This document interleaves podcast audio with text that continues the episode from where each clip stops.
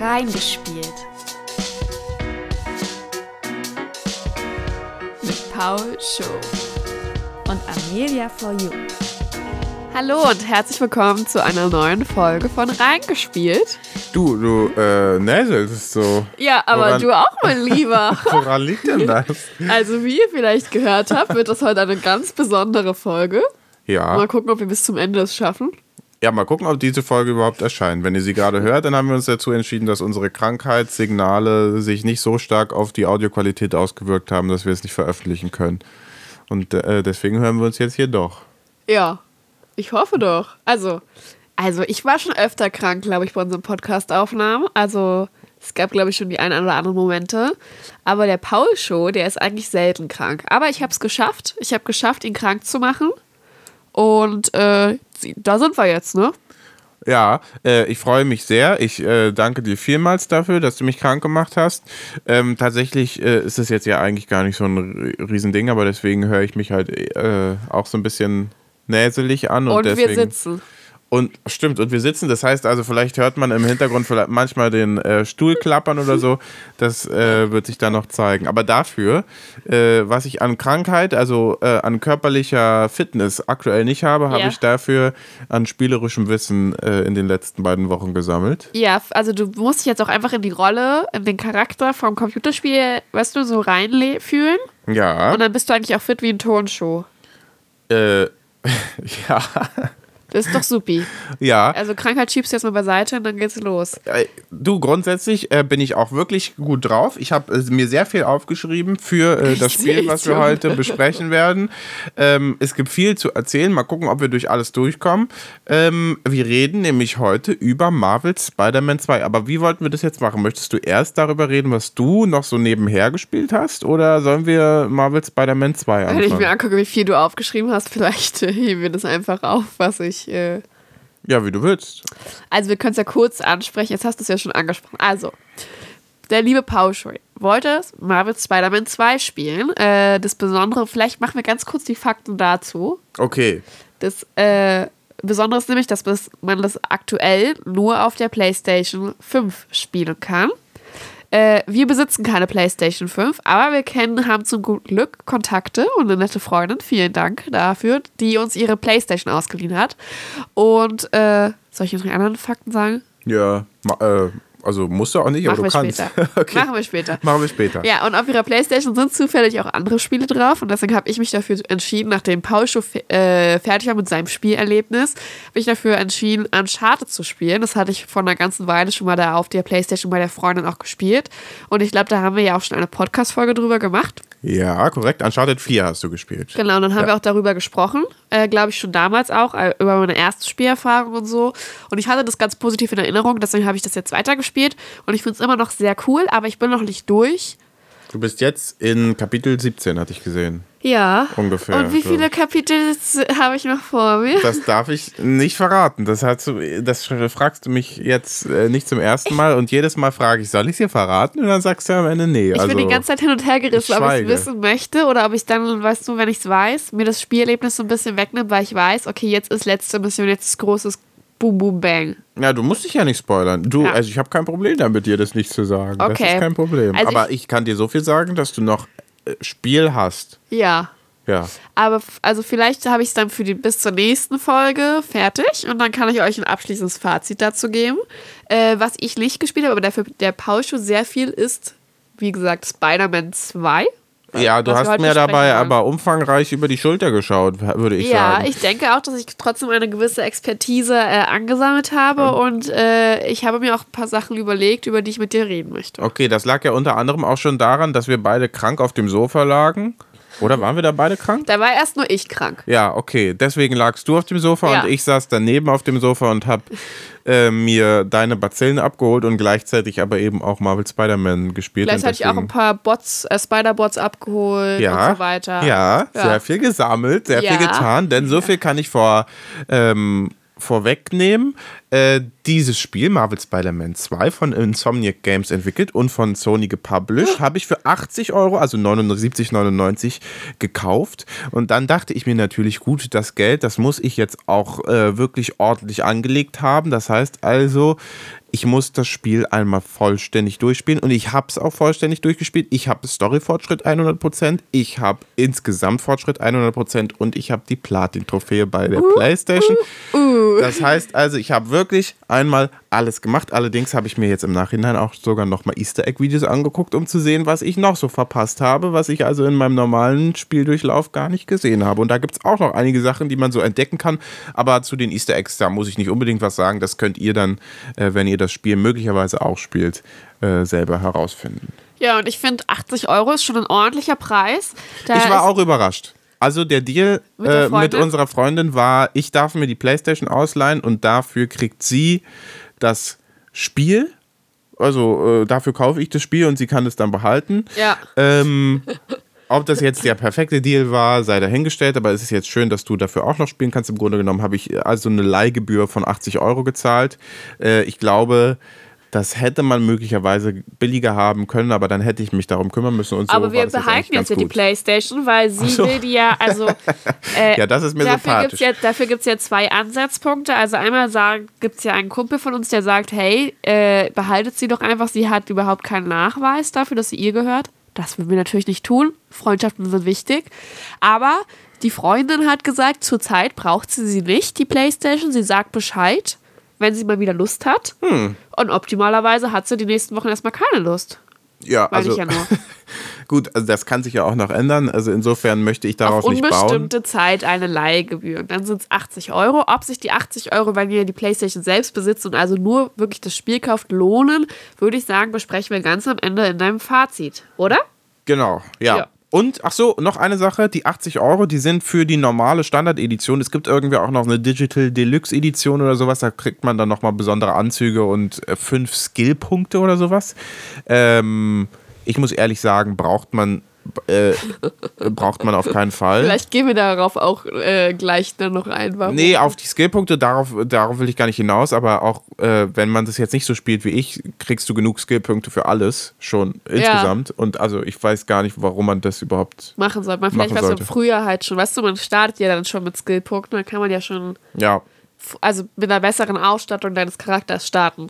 Also ja. ich denke, das ist der einzige Grund, warum du die, du bekommst sie sozusagen schon vorab die Punkte. Ich glaube, das ist der einzige, also es ist der einzige Sinn, der mir jetzt gerade einfallen würde. Ja. Aber sind 80 Euro normal für einen PlayStation Vollpreistitel?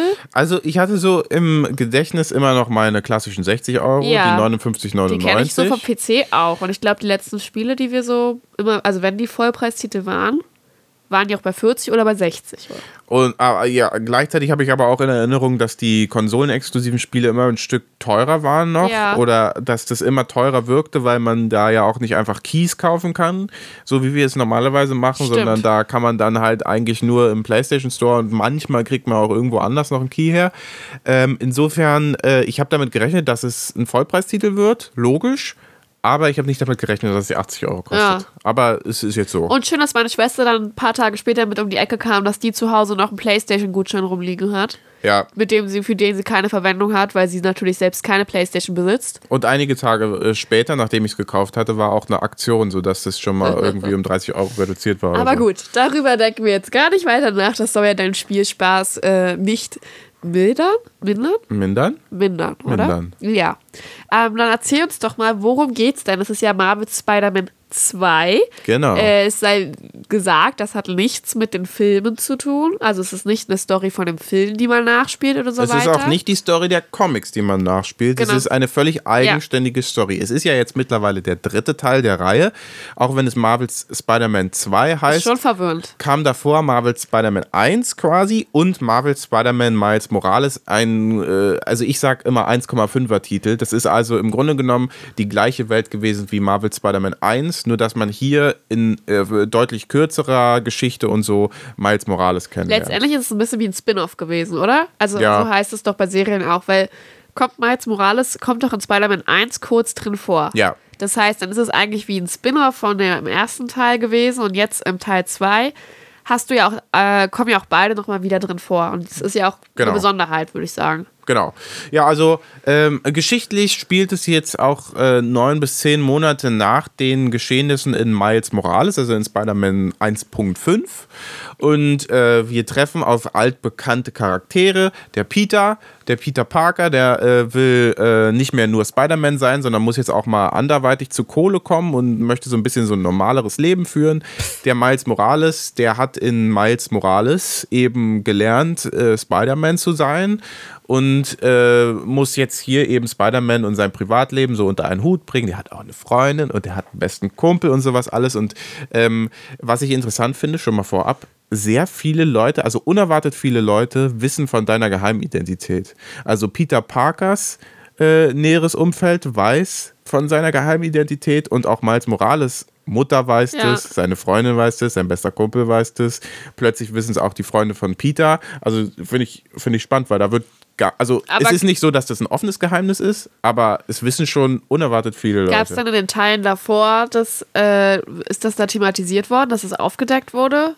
Oder war das von Anfang an so von dem Spiel gedacht, dass die besten Freunde so das schon wussten? Weil im Film ist es ja auf jeden Fall so ein Ding, dass MJ es nicht weiß. Aber es ahnt, ne? Irgendwie so, ne? ja, aber es kommt dann auch. Also, ich Ja. kenne ja auch nur die neueren Spider-Man-Filme und da weiß aber sein bester Kumpel, der kriegt es doch dann relativ früh raus. Aber der weiß es auch Ja. nicht von Anfang an. Nee, also ich glaube, in den Spielen wo ist es schon so, dass die das von Anfang an wussten, Ja. aber äh, bei dem Spider-Man, den ich ja gespielt habe, dem ersten Teil, fällt es noch nicht so stark auf, weil du nur äh, Peter Parker spielst.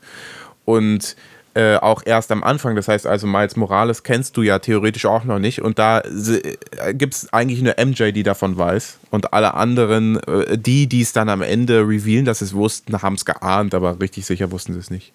Und äh, jedenfalls beide also Peter und äh, Miles Morales, äh, Peter Parker und Miles Morales sind schwer damit beschäftigt, äh, die Stadt New York äh, zu verteidigen gegen Superbösewichte, nämlich erstmal Craven the Hunter, eine Art äh, übermenschlichen Großwildjäger, der sein Jagdrevier nach New York verlegt, Und der jetzt nicht mehr normales Großwild jagt, sondern äh, sondern eben die die Monster. die Monster und der eigentlich so diese ganzen so, weißt du, The Lizard und sowas gesehen hat und gesagt hat, Mensch, das sind doch mal Monster, äh, gegen die möchte ich im ebenbürtigen Kampf sterben. Denn das ist sein größter Wunsch, dass er bei der Großwildjagd quasi drauf geht und sein Match findet er dann, und das ist kein Spoiler, denn das gibt es schon in allen Trailern eigentlich, findet er dann in Venom. Das ist nämlich der zweite große äh, Hauptgegner in Spider-Man 2 äh, gegen den kämpfen Peter Parker und Miles Morales dann später auch noch. Ähm, ich muss sagen, erstmal, Craven the Hunter finde ich storymäßig ist ein ganz furchtbarer Charakter. Also finde ich wirklich nicht schön gemacht, weil er nur gezeigt wird, wie er erstmal auf der Jagd ist, dann sein Jagdrevier eben nach New York verlagert und dann da nichts anderes macht, als nach Bösewichten und dann eben auch nach Venom zu jagen und immer nur auf der Suche äh, also immer nur mit dem Ziel, ja, ich bin eben hier, weil ich Jäger bin und ich will jagen. Ja, vor allem finde ich, der ist so, der ist halt gekleidet, der könnte auch in Game of Thrones oder so mitspielen. Also der trägt halt nur so eine Fellwesten und so und hat auch, und auch seine, der hat dann natürlich äh, Assistenzjäger und Jägerinnen sozusagen und die sind auch alle so gekleidet und das ist so ein Bruch zu der New Yorker Großstadt irgendwie. Das wirkt auch immer so absurd irgendwie, dass die da jetzt auf einmal auftauchen, weil die dann auch mit so die haben dann auch so ein bisschen Pfeil- und Bogenmäßig oder sowas, mit dem sie halt auch wirklich jagen. Äh, und andererseits haben sie dann aber auch so Elektrotiere, ne? Die so hybride Form oder sowas, die den, äh, die sie unterstützen. Aber es ist also, ja, es ist irgendwie, ich finde, er wirkt nicht wie so ein richtig ernstzunehmender Gegner irgendwie. Also ich finde, inszenatorisch finde ich es gar nicht so schlecht, weil äh, du siehst ihn und du, er ist äh, übermenschlich groß. Also du siehst ihm an, dass er irgendwie enhanced ist. Du siehst ihm auch an, dass er ein Jäger ist. Ja, und dass er ein Jäger ist. Und ich finde, das siehst du den anderen auch an. Und die, äh, also es ist nicht so, als würden sie sich einfach in den offenen Straßenkampf mit allen begegnen auf äh, Teufel komm raus, sondern man merkt im Laufe der Geschichte und man merkt auch anhand der Sachen, die man so einfach sieht, Visual Storytelling mäßig, dass sie sich vorbereiten auf die Gegner, dass sie die studieren, äh, dass sie dementsprechend ihre Angriffe und ihre Ausrüstung anpassen und dass sie dann erst auf die Jagd gehen, wenn sie das Gefühl Ja. haben, okay, jetzt sind wir bereit, äh, unser Wild zu, zu legen. Quasi. Okay, also du meinst die Jagdvorbereitungen und sowas. Äh, Genau. Das bekommt man mit. Und insofern finde ich ihn auch gar nicht so schlecht gemacht, weil er sieht halt aus wie so ein oller Jäger und er ist irgendwie, er heißt, er hat auch irgendwie noch einen menschlichen Namen und da ist er in Wirklichkeit äh, Russe oder sowas. Aber warum er jetzt so zwingend jagen will, wird nur erklärt mit, ja, das ist in seiner Familie eben Tradition und seine Familie hat es schon immer noch größer gefeiert als alle anderen Familien Ja. in seiner Gegend und deswegen äh, jagen die halt. Und dann erfährt man links und rechts so ein bisschen auch was darüber, dass er offensichtlich Kinder hat, aber die sagen auch nur, ey, äh, Vater, äh, pass auf, ich werde dich beeindrucken, indem ich ein großes Tier jage. Und, Echt? Äh, ja, ja, und, äh, oder indem ich dich äh, erlege und dann stellt sich heraus, die haben sich alle irgendwie hinterrücks, alle gegenseitig und was auch immer. Und deswegen war er eigentlich so ein total eindimensionaler Charakter, der nur gegen das größte Wesen antreten wollte, Ja. was es gibt, den größten Bösewicht quasi endlichen gleichwertigen Gegner und den findet er dann eben in Venom und Venom wiederum ist deutlich besser. Also Venom ist ja irgendwie so ein so ein äh, Symbiot wird es genannt, also er kommt irgendwo aus dem All Ja, und also ist so ein bisschen wie so ein Alien. Genau. Ja. Und ist so eine Art Schwarmintelligenz, übernimmt eigentlich den Charakter. Ich weiß gar nicht, ob der Venom, den man im Spiel sieht, auch Venom ist oder ob Venom quasi die Gesamtsubstanz ist. Ja, Weißt ich du? weiß, ich, wir haben auch die, die Venom, den Film nicht geschaut. Da gab es doch jetzt erst vor einem paar Ja. Jahren, also kam doch auch jetzt ein Film raus. Ich glaube aber, der war nicht so gut, oder? Ja, aber also da hätte man wahrscheinlich ein bisschen mehr dazu erfahren. Also Möglich. ich kenne mich jedenfalls, ich weiß, wie Venom aussieht, ich weiß, was Venom ist, so, das, den kennt man ja dann doch aus dem äh, Kontext. Ich wusste aber gar nicht, dass der in Verbindung zu Spider-Man steht, so richtig. Also das wusste ich schon. in dem Kosmos. Und der ist halt jetzt hier auch wieder so ein Bösewicht oder auch die Personen, die dann von ihm besessen sind, äh, kann man auch irgendwie verstehen, warum sie dann damit hadern, den wieder loswerden zu wollen, weil Venom macht einen halt stärker und aus verschiedenen Beweggründen. Also es gibt, ohne viel zu wegzunehmen, mehrere Personen, die zwischenzeitlich von ihm besetzt sind und die haben halt irgendwie ihre Beweggründe dafür. Und dann hat Venom auch teilweise wirklich sehr äh, dem Herr der Ringe mit dem Ring-Ding ange, ange Ja, dieses, dieser Gedanke von wegen, du willst mir Venom wegnehmen. Also Ja. du willst mir quasi den Anzug wegnehmen, weil äh, du willst ihn für dich haben. Ey, und das sowas. fand ich von den Herr der Ringe ja so scheiße. Ich fand Frodo ja schon immer so blöde mit seinem blöden Ring, ey. Aber ja, das ist so ein bisschen die Storyline, die ja hier dann so ein bisschen kommt, ohne, ich würde nicht viel weiter darauf eingehen wollen, weil dann, oder? Was, also, Nö. du kannst es, glaube ich, besser einschätzen, aber ja, auch mit Craven, da gibt es ja dann noch ein paar Sachen, die rauskommen und so weiter, mit familiären Sachen, aber ich würde sagen, das ist halt alles so, das spielt man dann ja selber lieber. Also Ja. da ist ja sonst der Überraschungseffekt weg. Aber man muss sagen, insgesamt ist das Spiel durch Craven und durch Venom, die sich nicht zurücknehmen, auch mal Blut zu zeigen und auch mal relativ brutal vorzugehen, deutlich düsterer als der erste Teil, was den ähm, USK-Leuten auch aufgefallen ist. Oder ist es FSK? Nee, Unterhaltungs... Selbstkontrolle. Äh, Also ich glaube USK ist es, aber jedenfalls ist das Spiel jetzt ab 16 und nicht mehr wie der erste Teil ab 12. Aber es ist auch blutiger dann die Leichen, wie sie zurückbleiben und so, oder? Ja, Also, ich glaube schon, ja, würde ich sagen. Genau. Also äh, als Spider-Man und so, wenn man die verprügelt, dann bleiben die immer noch Ja. ganz normal zurück. Aber die Gegner, die gehen manchmal ganz schön brutal mit einem um. äh, das fand ich, fand ich eh eine interessante Sache. Und zwar hatten wir jetzt, äh, während Paul Schubert Spider-Man 2 gespielt haben, hatten wir seinen Neffen mal wieder zu Besuch. Und der hat dann in Spider-Man 1 reingespielt, weil wir haben gesagt, ja, das ist ab 12. Er ist zwar noch nicht 12, aber das geht klar so. Ähm, und dann hatte das erste Mal, dass er da reingespielt hat, war sein Vater noch anwesend. Und ich dachte so, ja, äh, das ist ja eigentlich wirklich okay für Kinder, weil Spider-Man benutzt ja keine Waffen, Spider-Man tötet niemanden, Spider-Man benutzt ja hauptsächlich seine Netze und haut halt so ein bisschen drauf. Das ist für ein Kind voll in Ordnung.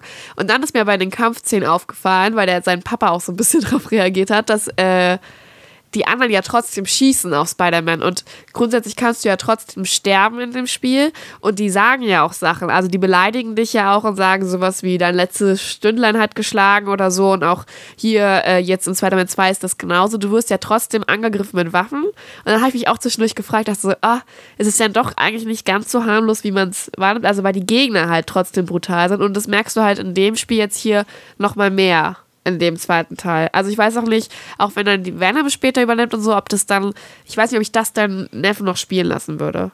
Ja. Wenn man jetzt darüber redet, so mit Altersfreigabe.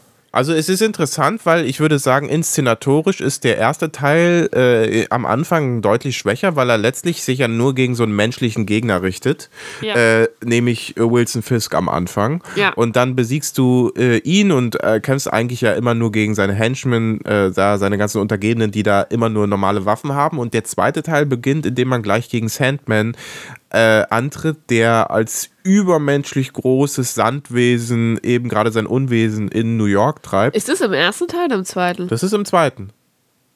Ja, jetzt meine ich. Ja, Also genau. in dem, über das wir reden. Ja, genau. Und das Fisk auch? Nee, und Fisk ist eben im ersten. Ach so. Und das ist ja quasi die, gerade der Unterschied. ja. Und äh, inszenatorisch ist der zweite Teil deshalb eigentlich deutlich besser und wirkt aber erstmal gar nicht so brutal, weil du gegen so eine Sandmenschen antrittst. Und ich glaube, da hätte Ja. äh, wäre der Anfang grundsätzlich erstmal deutlich äh, interessanter Also gewesen. Also abstraktere Figuren sind. Ne? Genau. Das ist immer harmlos, wirkt es harmloser. Ja, deutlich seichter wäre das gewesen. Und dafür dann aber hinten raus wird das Spiel relativ, also sehr viel düsterer als äh, Ja. der erste Teil, äh, finde ich. Und äh, ist eigentlich spannend. Also sie erzählen hier eine größere Kurve, hätte ich gesagt. Ja. Also, Ist jetzt auch, ich hatte das mit dem Sandman schon wieder vergessen, aber es ist ja wirklich dann eigentlich schon fast so eine Dreiteilung im Spiel, ne? Drei, also es gibt immer, glaube ich, so leichte Überschneidungen zwischen den Gegnern, also, oder? Du hast nicht Sandman, dann Craven, dann Venom, sondern du hast immer eine Zeit, wo du auch beide, also zweimal zeitgleich, also zwei, Miss- also genau, zwei zeitgleich hättest. also es sind nicht, es trennt hast. sich nicht exakt ab. Ja, ja das genau. stimmt, ja. Also Sandman ist am Anfang ein Gegner. Und dann kommen eigentlich relativ schnell Craven Ja. und der äh, beschäftigt sich eine ganze Weile und Venom huscht schon die ganze Zeit Ja. so ein bisschen mit rum. Und genau, ja, du hast schon recht. Also das greift alles flüssig ineinander. Das ist jetzt nicht abgehakt. Ja, und dann kommt ja hier zum Beispiel auch noch dazu, dass du jetzt im zweiten Teil ja wirklich zwei Spider-Mans hast, die du spielen kannst. Ja. Die dann auch jeweils noch ihre eigenen Storylines mitbringen. Äh, das sind dann, glaube ich, hauptsächlich Nebenmissionen. Und ich weiß gar nicht, vielleicht kannst du was dazu sagen, wie, das habe ich nämlich, glaube ich, nicht richtig erfasst. Kannst du immer frei wählen und kannst du auch immer frei wählen, mit wem du jetzt in die Hauptmission gehst? Oder ist es da manchmal vorgeschrieben, das musst du jetzt mit Peter machen und das musst du jetzt mit Miles machen? Also, äh, schon mal, also genau, ihr habt es gehört, man äh, kann jetzt entweder Peter Parker oder Miles Morales spielen. Und äh, entweder bedeutet eigentlich, dass man im La Verlauf des Spiels zwingend beides spielen muss, um die Geschichte vorantreiben zu können. Und äh, erstmal muss man unterscheiden zwischen den Haupt- und den äh, Nebenmissionen, weil die Hauptmission, da ist geskriptet, mit wem du was spielst. Okay, und Du- das wechselt sich aber ab. Das wechselt sich ab Ja. und ähm, ich würde sagen, es ist nicht 50-50 verteilt zwischen den beiden, die Hauptmission, sondern es ist mehr, ah, ich weiß nicht, 70-30 vielleicht ein bisschen viel, aber auf jeden Fall mal 60-40 zwischen Peter Parker hat den größeren Teil und Miles Morales eben den kleineren. Äh, und Miles Morales hat dafür gefühlt mehr relevante Nebenmissionen. Äh, Der weil, bekommt ja auch noch mal einen eigenen Gegnertyp, oder? wieso? Was kriegt er für einen Gegnertyp? Ich dachte, Mysterio Stimmt, ja. ist doch nur für, für Miles, oder? Ja, also äh, du hast recht. Ich glaube, äh, in die Mysterio-Sachen kommt man nur mit äh, Miles Morales, ja. Siehst du, ich habe aufgepasst. Also könnte, könnte sein, das weiß ich nicht ganz sicher. Aber ich glaube, aber ich glaube, so ist es. Aber so jemand will 100% haben. ähm, jedenfalls gibt es eben Nebenmissionen, äh, die man mit beiden spielen könnte. Also da kann man sich aussuchen, mit wem man das machen möchte. Und dann gibt es aber auch Nebenmissionen, die für die einzelnen Charaktere vorbestimmt sind. Es gibt zum Beispiel eine Missionsreihe, die heißt Die Flamme, die kannst du nur mit Peter Parker machen, weil du da auf eine altbekannte Person triffst. Ja. Und ähm, Miles Morales kann viele Sachen so in seiner Schule machen. Da kann er dann zum Beispiel anderen Schülern helfen, ohne natürlich aufzudecken, dass er es ist. Aber da hilft er dann als Spider-Man eben irgendwie bei einem Fotoprojekt oder macht, Ja. macht andere Sachen. Genau. Ja, also insofern kann man beide spielen. Äh, man wechselt automatisch für die Hauptmission zwischen beiden hin und her. Man kann jederzeit theoretisch frei wählen, wenn man in der offenen Spielwelt ist. Wenn du in der Mission bist, kannst du natürlich nicht äh, zwischen den Charakteren hin und her Ja. wechseln. Ja. Und natürlich gibt es irgendwann auch mal Momente, wo beide parallel drin vorkommen. Also es ist nicht, dass die sich nie in dem Spiel begegnen würden, die beiden. Äh, Genau, also teilweise kämpfst du ja sogar auch miteinander. Das ist äh, auch hier inszenatorisch jetzt durch die beiden Spider-Mans nochmal deutlich aufgewertet, würde ich sagen, weil es Missionen gibt, wo du beide gleichzeitig eben in der Mission hast und dann an vorbestimmten Stellen zwischendurch hin und her gewechselt wird. Also man muss so viel sagen, die Story-Missionen selbst, die sind relativ schlauchig gestaltet. Du hast nicht, du hast eigentlich keine Entscheidungsfreiheit, was du machst, Ja. wann du es machst und wo du es machst, sondern die führen dich da schon ordentlich geschlaucht durch. Aber das äh, sorgt dann eben dafür, dass du äh, von der Inszenierung her sehr starke Momente hast, weil eben auch vorgefertigt ist, wo jetzt Peter Parker zu Miles Morales wechselt und wo es hin und her geht und so. Ja. Und dadurch äh, gibt es Missionen, äh, eine hat man auch schon in dem Gameplay-Trailer damals gesehen, der irgendwo um die, äh, damals, also das war ja nicht bei E3, E3 aber irgendwie in der Sony PK äh, vorgestellt wurde. Da äh, fliegt man dann übers Wasser und plötzlich überkreuzen sie sich und dann hat man den anderen und so. Und das ist ähm, sehr schön gemacht. glaub- also genau, das ist ein sehr schöner Wechsel zwischen den beiden. Ich glaube, da haben wir in unser, in irgendeinem Jahresrückblick oder also Jahresausblick-Folge oder sowas, Ja. da kam, hatten, kamen auf jeden Fall diese ganzen Game-Show, also Das kann sein, ja. diese Pr Pr Spielepräsentation und da haben wir auf jeden Fall drüber geredet gehabt, dass wir da die Ausschnitte gesehen haben. Ja. Hatte ich schon wieder komplett vergessen, aber als ich es dann gesehen habe, kam es mir doch bekannt vor. Und es ist auch wieder so wie äh, im ersten Teil, da kann ich mich noch dran erinnern, da konnte man auch MJ spielen. Also du, auch das ist hier erzähltechnisch dann sozusagen, dass es jetzt auf einmal Sinn ergibt, dass du jetzt mal kurz MJ spielst und mit der so eine Mission hat. Oder Hat äh, ja im ersten Teil auch. genau, wo Aber es ist jetzt deutlich interessanter. Also und es gibt auch die Freundin von Miles Morales. Ich glaube, mit der hattest du auch mal eine Mission. mit der hatte man auch eine Ja. Mission, genau. Ähm, aber das ist nur eine kleine Mission, da bin ich mir gar nicht sicher, ob das vielleicht eine Nebenmission war, aber Ja. äh, kann ich nicht mit Sicherheit sagen. Aber das erste, was ich sagen wollte, ist, ich würde noch mal ganz kurz zurückkommen wollen auf die beiden Hauptcharaktere, Miles Morales und Peter Parker, denn das ist auch storymäßig sehr schön eingewoben. Ähm, man hat so das Gefühl, dass der Miles Morales langsam aus dem Schatten des Peter Parkers äh, steigt und äh, die Entwicklung dann auch ähm, einfach organisch sich in eine Richtung bewegt, wo du sagen würdest, okay, äh, die alte Garde tritt quasi ab und die neue Garde äh, spielt jetzt die größere Rolle und so nehmen, nehmen die Geschehnisse ihren Lauf. Äh, wie genau das dann ausgestaltet ist, das seht ihr dann natürlich äh, innerhalb des Spiels. Und MJs Missionen sind jetzt deutlich spannender als im ersten Teil. Die waren ja auch schon im ersten Teil drin. Und da hatte man aber nicht so richtig, also hatte ich jedenfalls das Gefühl, nicht so richtig irgendwie den Eindruck gewinnen können, dass MJ besonders eine ne starke Frau ist oder so, sondern die war mehr, äh, sie hat sich dann so durchgeschlichen, hatte auch ein paar Tricks auf Lager, aber mehr war eigentlich nicht und im Grunde genommen hat sie immer nur kurze Sequenzen gespielt und dann äh, hat Spider-Man sie gerettet oder hat Spider-Man dafür gesorgt, dass irgendwie äh, der Laden läuft. Und jetzt in diesem Teil bekommt sie eine Waffe in die Hand und dadurch ist sie deutlich schlagkräftiger und Spider-Man spielt in den Missionen, in denen, sie gespielt, äh, in denen man sie spielt, eigentlich keine Rolle. Also der ist gar nicht da, sondern teilweise rettet man vielleicht sogar jemanden. Ja. Und äh, da muss ich sagen, äh, hat mir MJ sehr gut gefallen. Ich hatte am Ende des Spiels richtig das Gefühl, okay, MJ ist hier nicht nur ein Zeitcharakter, der irgendwie eben äh, Peter Parkers Love Interest ist, sondern die ist die Love Interest,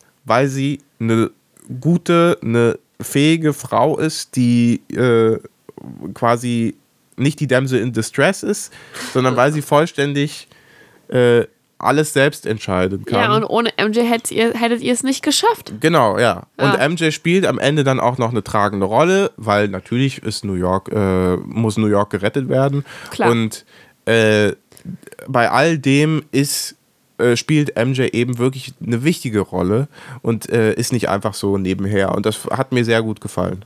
Ja. Ja, das ist also jetzt, wo du es sagst, dann fallen mir auch so Situationen ein, die ich bei dir gesehen habe, wobei ich glaube ich gar nicht so viele Momente mit MJ bei dir beobachtet hatte, jetzt beim Spielen. Aber äh, finde ich auf jeden Fall interessant und finde ich auch eine gute, eine positive Entwicklung. Ich weiß gar nicht, von wann war das erste Spiel? Ist das den- 2018, glaube ich, oder so. Ah, es ist auch noch nicht so alt. Nee. Aber es spiegelt so ein bisschen wieder die Tendenzen, ne? die einfach jetzt sind mittlerweile in der Gesellschaft auch, dass man eher eine starke weibliche Frauenrolle sehen möchte, als so eine Frau, die gerettet werden muss. Ey, ich weiß Irgendwie. nicht, ich glaube, das war 2018 auch schon so, aber. Deswegen hätte ich, also habe ich den noch nicht weiter. Ja, also ausgeführt. ich hätte gesagt, ähm, man hat 2018 den Grundstein gelegt und man merkt jetzt aber im zweiten Teil, dass er fast jeden Belang eigentlich besser macht und ähm, insofern eben auch MJ sich verbessert hat. Äh, ich glaube, das ist mehr so eine entwicklungshistorische Sache, wie das jetzt äh, gekommen ist. Ja. Ich glaube, sie waren, also die Entwickler werden 2018 auch schon aufgeklärt genug gewesen sein. Klar, um das, das, also deswegen, ich dachte, ich hatte jetzt irgendwie 2013 oder so im Kopf, aber das ist ja dann. Nee, das ist Da noch mal- zu- zu lange her. Ich Ja. glaube 2000, irgendwie so müsste das äh, sein. Also so alt ist es noch nicht. Ja. Äh, bevor wir weiter darüber reden, äh, was noch alles vielleicht besser gemacht wurde oder anders ist zum Spiel, können wir vielleicht darüber kurz reden. Also, was ist vielleicht gleich geblieben? Was kennt man schon, wenn man äh, das erst, den ersten Teil gespielt hat? Also, zum Beispiel befinden wir uns immer noch in New York. Na klar. Und äh, wir beide haben uns auch ein bisschen genauer in New York umgeschaut, weil ich ja, äh, ich weiß nicht, ob ihr es wusstet, aber ich war im September selbst in Du New warst ja York. kürzlich da. und dann habe ich Paul schon probiert, eine kleine äh, Stadt-Sightseeing-Tour zu geben. Und War hat das ganz cool. funktioniert? Das hat mehr oder weniger funktioniert. Manche Sachen sind da, manche Ja. Sachen sind nicht da. Also, äh, so ganz markante Punkte sind da. Empire State Building gibt's, äh, Freiheitsstatue gibt's, äh, Manhattan Bridge gibt's, Central Park gibt's, aber dann so kleinere Sachen, die dann vielleicht auch mit irgendwie einer, ich weiß nicht, auch mit einer Marke oder so verbunden sind oder mit einem Namen oder so. Also, keine Ahnung, zum Beispiel das äh, World Trade, Trade Center. Center. Sowas gibt's dann zum Beispiel nicht. Ist auch hier für das Spiel nicht relevant. Also jetzt wäre es. Gibt es denn schon ein neues World Trade Center oder was? Oder ich dachte, da gibt es nur diese Erinnerungslöcher im Nee, Boden. es gibt zwei Erinnerungslöcher im Boden und dann gibt es das One World Trade Center. Das ist ein, Ah. ein neuer Turm und da gibt es, äh, da, ich weiß aber gar nicht, ob der für die, also so zugänglich ist, frei, aber das gibt's schon. Und was ich zum Beispiel gar nicht wusste äh, vorher, also nicht so auf dem Zettel, das gab es ja nie nur diese zwei Towers, sondern es waren sieben oder waren es sogar mehr Gebäude, die alle World Trade Center hießen. Also äh, und dann war es, ne, erstes, zweites, drittes und so weiter. Und die meisten von denen sind halt damals infolge von den Abstürzen und Explosionen und Sprengungen und so weiter kaputt gegangen und die wollen das jetzt alles wieder Stück für Stück aufbauen. Also da kommen jetzt wieder viele Gebäude hin, aber diese beiden, äh, was man auch vielleicht kennt als äh, Denkmal dafür, diese beiden Wasserfälle, also diese Löcher am Boden, die bleiben natürlich. Und äh, das ganze Museum, was daran erinnert, das ist ja zum Beispiel alles unterirdisch. Also das ist ja nur so ein ganz kleines Gebäude oberirdisch und der Rest ist alles unterirdisch. Ähm, genau. Aber das gibt es zum Beispiel, also wir haben es zumindest nicht gefunden, ne? Also Nee. ich glaube auch, das ist alles ein bisschen verdünnt. Ergibt ja auch irgendwie Sinn. Man ist ja da nicht so, also sowas ist ja nicht relevant für die Spider-Man-Story, weil man, es gibt trotzdem ein paar ganz markante Punkte, dass man erkennt, dass man in New York ist. Also, Ja, also wie schon im ersten Teil spielen wir auf der Hauptinsel Manhattan. Ja. Und Aber jetzt, du kannst auch rüber, oder? und jetzt neuerdings dazugekommen, äh, für diesen Teil erstmals sind noch Teile von Queens und Brooklyn. Also man geht in den Osten so ein bisschen weiter rüber noch auch und hat auch da noch ähm, ein bisschen Spielwelt, was auch Sinn ergibt, weil da sowohl Miles Morales als auch Peter Parker drüben wohnen.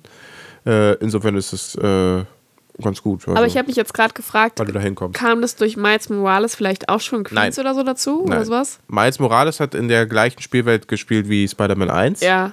und hat insofern äh, spielweltmäßig gar nichts neu erfunden. Ah, okay. Und das ist jetzt also das erste Mal äh, diese beiden Stadtteile dazu, sodass die Spielgröße ungefähr, naja, nicht ganz auf das Doppelte ansteigt. Also Mhm. äh, es ist, wenn man sich auf der Karte anguckt, nicht wirklich genauso viel nochmal, aber es ist äh, nah dran. Ja. Äh, was aber zum Beispiel, also was ähnlich ist, äh, du kannst, musst erstmal, glaube ich, Teile der Karte aufdecken, oder? Aber diesmal musst du nicht im ersten Teil musste man äh, so Funktürme anfliegen und wenn man den erreicht hat, dann konnte man immer ein ganzes Viertel freischalten auf der Karte und dann hat man auch auf der Karte genaue Konturen und so sehen können. Und äh, hier funktioniert das, glaube ich, jetzt anders. Hier musst du, musst du selber vorbeigeflogen sein Ja. oder Also die Karte deckt sich jetzt nur noch dadurch auf, dass du die Karte auch tatsächlich erforscht, indem Ah, du nämlich ja. einfach durchschwingst oder durchläufst oder was auch immer du machst. Aber jedenfalls, du musst an diesen Orten gewesen sein, damit du sie aufdeckst. Ja.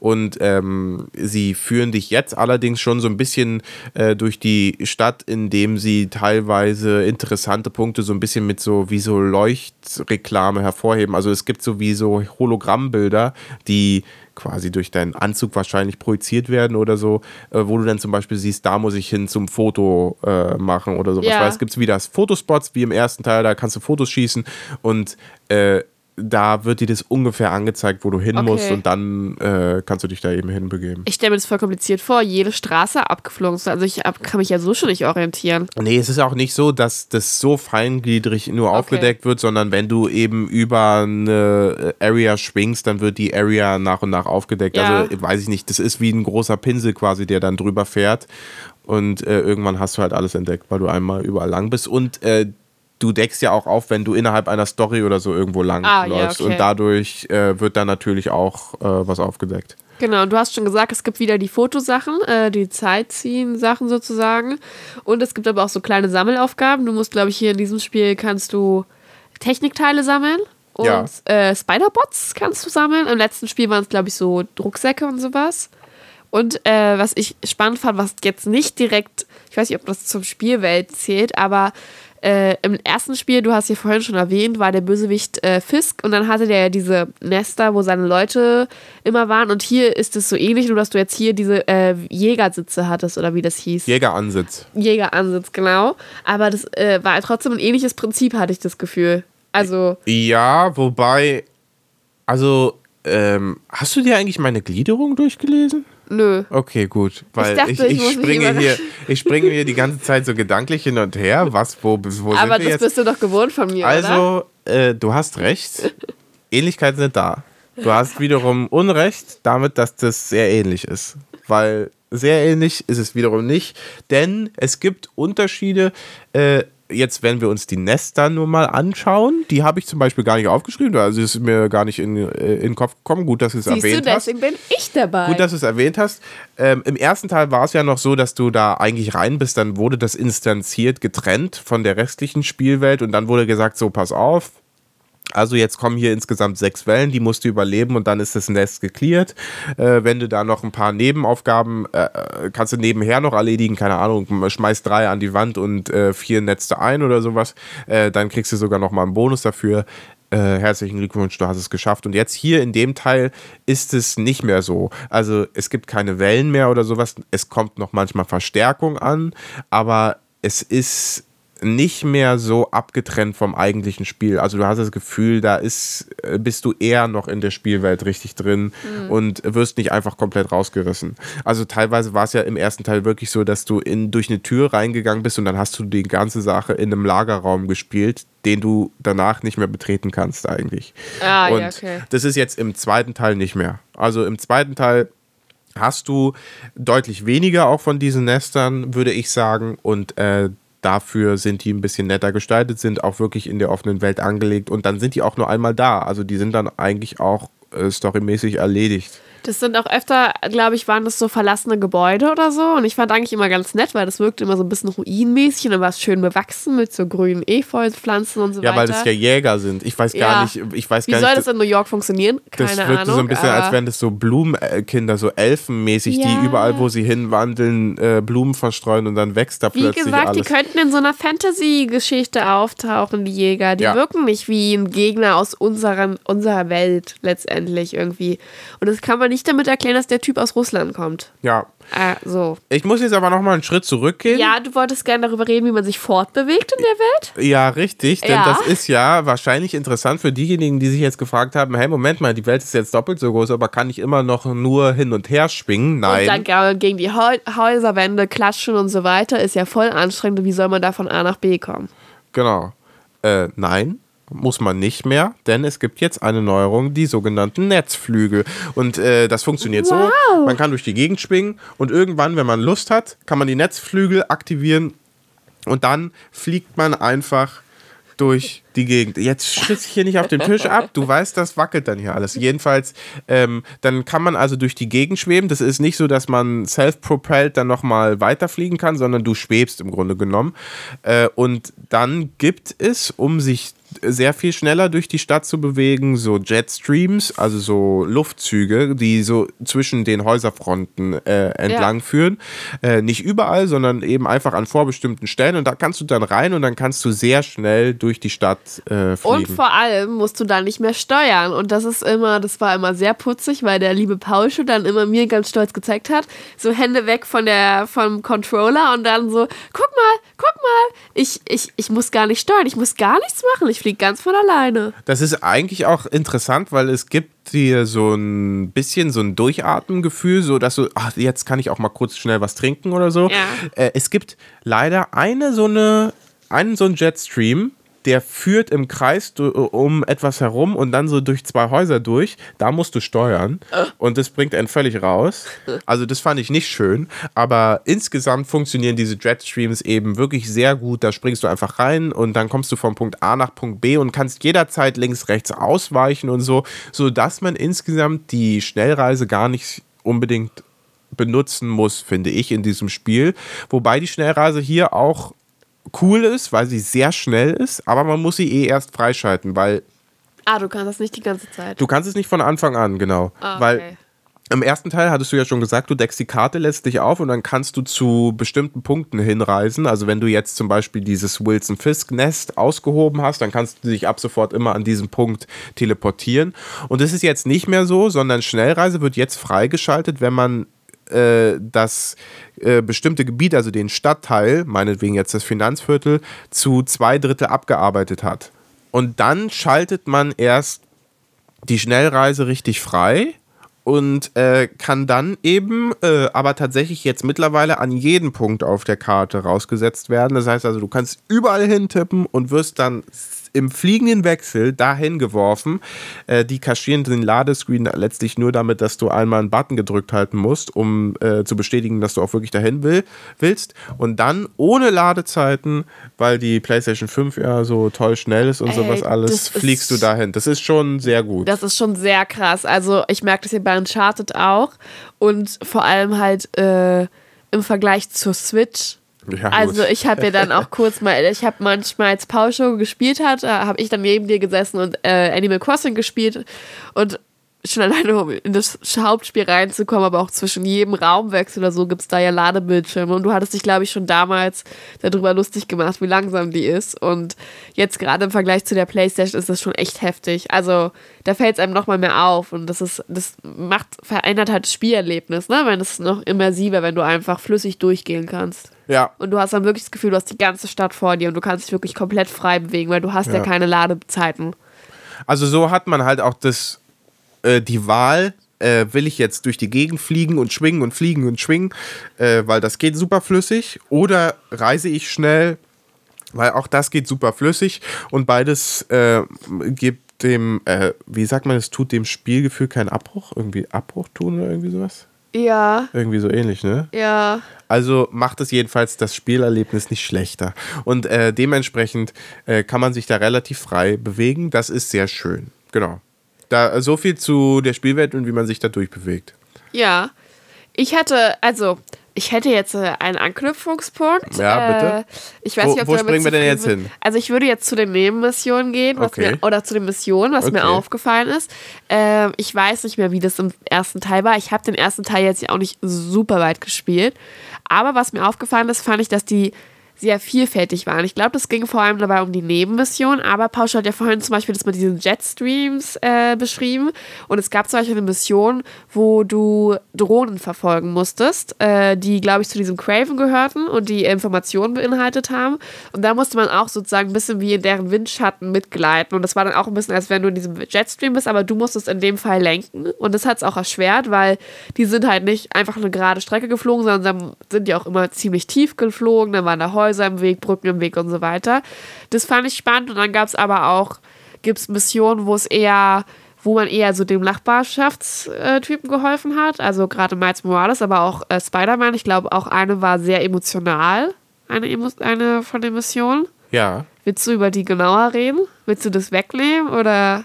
Nee, äh, sprich mal ruhig noch weiter, weil da, das war doch noch nicht zu Ende, oder? Weil ich muss ja quasi jetzt auf alles antworten, was du jetzt gerade aufgemacht hast. Ja, genau. Hast. Also ich muss gerade überlegen. Ich hatte, ich hatte glaube ich, drei im Kopf. Also das, ich finde, die beiden sind schon halt sehr konträr zueinander gewesen. Ich, ich, wir können es auch auftrennen. Dann würde ich erstmal kurz generell was für, ja, zu Nebenmissionen weil oder so also sagen. das sind auf jeden Fall zwei, die mir, also weil die einfach so vielfältig sind und es gab dann noch, gibt dann ganz viele sozusagen auch was dazwischen ist, so, weißt du? Aber Ja. wobei du da ja auch den Dings, da musste man ja auch fliegen. Warte mal kurz. Achso, dann gibt es zum Beispiel. Gott. ja. Und dann gibt es halt äh, auch so Missionen, wo es dann darum geht, dass du jemandem hilfst, ein gutes Foto zu machen oder sowas. Und dann gab es, ach genau, und dann gab es die Mission, jetzt erinnere ich mich wieder. Ja. Äh, ich entschuldige mich, aber ne, mein Gehirn, ich muss da Ja, schon arbeiten. aha. Äh, dann gab es die Mission mit dem Haustier oder mit, besser gesagt mit dem Monster im Garten. Und da musste man äh, Spuren zurückverfolgen. Das heißt, du warst auf dem Boden eigentlich unterwegs und musstest so Spuren verfolgen. Und dann gab es auch, glaube ich, noch was mit Pflanzen, weil du ja Experte in allem bist, gefühlt. Und es war so, fand ich so vielfältig von dem, was du machen musstest. Es waren so viele verschiedene Aufgaben, weißt du? Ja. Irgendwie, das ist mir da schon aufgefallen, dachte ich so, ja, das ist schon gut gemacht gewesen. Also ganz offensichtlich ist es vielfältig, weil du hast gerade sehr viele unterschiedliche Sachen angesprochen. Ich würde sagen, Du musst ja nicht auf alle drauf eingehen, Nee, aber, aber- weißt du, um den Punkt rüberzubringen. ja, du hast ja völlig recht, es gibt viel zu tun und ich würde auch sagen, die Abwechslung in diesem Spiel ist relativ groß. Allerdings muss man das einschränken. Es gibt im Grunde genommen drei, würde ich sagen, unterschiedliche Missionstypen. Es gibt die Hauptmission, es gibt die Nebenmission, die wirklich normale Nebenmissionen sind. Und dann gibt es die Fleißmission. Und die Fleißmissionen sind jetzt zum Beispiel diesen Drohnen hinterherjagen. Äh, oder die Spider-Bots sammeln. Da sind dann überall in der Welt Spider-Bots versteckt und die kannst du alle einsammeln. Und wenn du genug einsammelst, kommt immer mal zwischendurch eine Dialogsequenz und dann wird dir noch was dazu erzählt. Und Und, willst du deinen Tipp teilen, wie man die findet?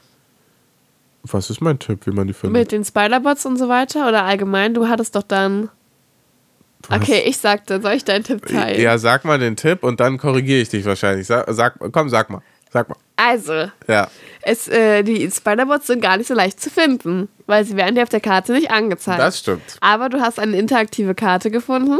Ah, es geht um die Karte. Okay, dann muss ich dich nicht korrigieren. Ja, okay, ja. Ich weiß nicht, inwiefern, also ist das gehört es zum, ist es ein Service des Spiels oder hast du die im Internet gefunden? Aber jedenfalls hat Paul schon dann eine Karte gefunden und dort, äh, mit, damit ist es leichter gefallen, die Sachen zu finden, Das richtig? stimmt, ja. Es gibt Ja. eine interaktive Karte, ich glaube bei IGN oder so habe ich die gefunden. Das ist nicht offiziell vom Spiel, aber Weil das schon sehr kompliziert war, ne? Manchmal. Ja. Die, und das, aber ich glaube, das hast du vor allem genutzt, weil du ja 100%en wolltest. Ja, aber- also das habe ich dafür vor allem benutzt, weil ich die Spider-Bots haben wollte. Genau. Weil, so viel muss man jetzt auch mal sagen, das sind alles Fleißaufgaben. Es gibt auch noch Aufgaben, wo du dann ständig irgendwelche Mysterio-Missionen machen musst oder sowas. Und äh, es gibt äh, auch noch äh, Missionen, da musst du dann äh, so komische Nester ausheben und sowas. Ey, aber die Mysterio-Missionen, die sind schon nochmal heftig. Ja. Also anders. Die sind schon auch komplexer nochmal. Die gab es ja auch viele, also mehrere davon. Ja. Äh, Machen wir noch mal einen Schritt zurück, bitte. Aber ja, auch das sind äh, Fleißmissionen am Ende, weil die äh, nicht wirklich so, also sie muten anders an als standardmäßige Nebenmissionen. Aber ich finde auch hier hat das Spiel es geschafft, so äh, dann immer wieder so ein äh, dir so eine Karotte vor die Nase zu halten, dass du sagst, okay, aber eigentlich, komm, die Drohne, die jage ich jetzt schon noch. Den Spider-Bot, den will ich jetzt schon noch finden. Oder hier will ich jetzt schon noch äh, auch das Mysterio, die Mysterio-Mission schaffen, weil du immer irgendwelche äh, Schnipsel dann an die Hand bekommst, die so ein größeres so größere, eine größere offene Ja. Frage beantworten oder sowas. Bei den Spider-Bots zum Beispiel erfährst du am Anfang, okay, irgendwer hat in der Stadt Spider-Bots verteilt und wir haben keine Ahnung, wer es ist. Und dann sammelst du und sammelst und alle fünf oder alle zehn Spider-Bots oder sowas, weil es sind eine Menge versteckt, kommt dann wieder zwischendurch ein kleiner Dialog. Ja, ey, wir haben herausgefunden, äh, die Spider-Bots, die äh, haben die gleiche, ähm, ja, also die sind genauso verschlüsselt, wie wir das verschlüsseln würden. Das heißt also, irgendwer muss unsere Verschlüsselung kennen. Und so entwickeln sich dann die Geschichten weiter. Ja. Und auch bei Mysterio kriegt man dann immer kleine Entwicklungstagebücher oder sowas, wo man dann hör- reinhören kann. Und erst wenn man alles hat, erfährt man Stück für Stück die ganze Geschichte hinter diesen kleinen Sachen, hinter den Spider-Bots, hinter den Mysterio-Geschichten und so weiter und so fort. Und auch die Hintergrundgeschichte von Craven mit seinen Kindern erfährt man nur dadurch, dass man die Drohnen jagt. Wenn man die alle gejagt hat, dann erst erfährt man tatsächlich, was mit den Kindern passiert ist. Und dadurch äh, hatte ich das Gefühl, auch die Fleißmissionen fühlen sich in der Sache her danach an, was sie sind, nämlich nach Fleißmissionen. Aber der Payoff ist immerhin da, sodass du nicht am Ende das Gefühl hast, so jetzt wurde ich betrogen und es war wirklich nur, um Zeit zu strecken, sondern am Ende hast du noch mal was davon gehabt. Wolltest du dazu was sagen? Ja, ich hatte bei Mysterio vorhin kurz überlegt, aber ich wollte eigentlich nur gegen dich stänkern. Ach so, dann äh, überspringen wir das. Und ich sage, und dann gibt es daneben eben auch noch die, äh, wie ich sage, die normalen Standard-Nebenmissionen. Daneben gibt es die Nebenmission, ja? Na, neben den Fleißmissionen gibt es die Nebenmission halt. Also, ich habe doch gesagt am Anfang. Ja, du. Haupt-, Neben- und äh, Fleißmission. Das bringe ich nicht durcheinander. Und die Nebenmissionen, ähm, die sind insgesamt, würde ich sagen, ein bisschen weniger geworden und dafür aber spannender, interessanter. Aber wir werden es gar nicht weiter, oder? Also, ich finde, da gibt es einen Überraschungsmoment, der anscheinend bei dir laut deiner Liste mit Nebenmissionen zusammenhängt. Ja. Es hängt auf jeden Fall mit die Flamme zusammen. Ja, wir müssen nicht verraten, Ja. wer es ist. Ja. Aber ich würde schon gerne dann nochmal auf das Problem an der, äh, sorry, an dieser Mission. Na dann erzähl. Eingehen. Aber möglichst spoilerfrei. Ja, möglichst spoilerfrei. Also in die Flamme, in dem Missionsteil Die Flamme, spielen wir äh, einen Spider-Man, der auf einen altbekannten, äh, auf eine altbekannte Person aus dem ersten Teil trifft. Und äh, diese altbekannte Person, die ist jetzt zum eiskalten Rächer geworden und ist auf der Jagd nach einer Sekte, die in irgendeiner Weise offensichtlich äh, äh, zu des, das Feuer anbeten und die äh, durch ihre Taten Carnage heraufbeschwören wollen. Einen äh, großen Gegner. Die Leute, die Venom 2 geguckt haben, werden den kennen. Das ist quasi der große Gegner im zweiten Teil von Venom halt. Du hast doch nicht Venom 2 Ich habe das nicht geguckt, nein, aber Das hast du also aus dem, gegoogelt. nee, aus dem Trailer kenne ich das. Da spielt man gegen Carnage. Und jedenfalls, äh, der tritt dann gar nicht auf, das ist ja auch egal. Aber jedenfalls spielt man als Peter eben an der Seite dieses eiskalten Rächers und ähm, hält den dauerhaft dazu an, ey, ja, du hast recht, das ist eine Sekte, die haben Schlimmes vor, aber bring die mal nicht um, weil das ist einfach nicht, äh, wie wir hier agieren in New York. Ich habe da keinen Bock drauf. Ich bin ein guter. Genau.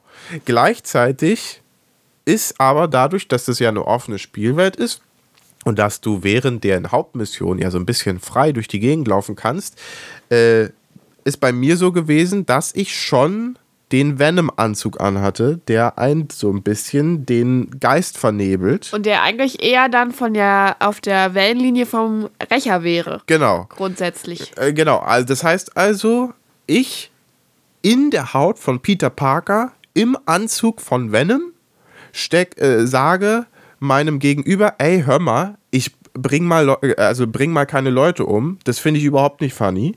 Und gleichzeitig sind wir aber eigentlich gerade auf einem Stand, wo wir sagen, ja gut, aber äh, also für, um New York beschützen zu können, könnten wir auch mal ein bisschen äh, ne, härter rangehen, bisschen straffere Bandagen anlegen und dann könnten wir hier auch mal Leute umlegen. Da frage ich mich jetzt aber, ähm, ich glaube, die HörerInnen und ich wissen es ziemlich gut. Du hast gern deinen eigenen Spielstil. Ja, also ich, du bewegst dich auch in der Open World, vielleicht nicht so wie andere, jetzt sagen wir, der Durch, Durchschnittsspieler durch eine Open World gehen würde. Und ich habe mich jetzt gefragt, ist es grundsätzlich, wenn man das jetzt, die Nebenmission würde aufploppen, man würde sie direkt erfüllen, ist es grundsätzlich, weißt du, ein Timing-Problem oder ist es jetzt vor allem bei jemandem wie dir aufgetreten, der sich auch immer sehr viel Zeit nimmt, um generell die Spielwelt erstmal zu erkunden und das oft mehr vorantreibt als Missionsaufgaben? Also wie würdest du das einschätzen? Also das Spiel setzt nicht voraus, dass du mit dem Venom-Anzug da reingehst. Nee, genau, aber rein theoretisch, du willst ja sagen, dass das eigentlich wahrscheinlich früher angelegt ist Äh, im äh, Spiel, f- also bevor du den Venom-Anzug hast. Ja, nee, also äh, Weißt du, eigentlich was nicht wirklich. Eigentlich, also ich weiß, was du meinst. Äh, eigentlich ist das Spiel darauf angelegt, dass du den Venom-Anzug nicht anhast, während Ja. du das spielst. Und ein exzellentes Spiel, aus meiner Sicht, Oh, oh. würde darauf reagieren, zu sagen, okay, der ist jetzt gerade storymäßig an einem Punkt, wo er sich eigentlich auf einer Wellenlänge mit dem anderen Charakter befindet. Deswegen passen wir wenigstens mal den Dialog leicht an. Es kann ja alles andere gleich Und die bleiben. Stimme vor allem auch zum Beispiel, ne? Genau, Die ja. war ja zum Beispiel auch nicht gleich. Ja. ja. Deswegen, also dann passen wir den Dialog jetzt leicht an.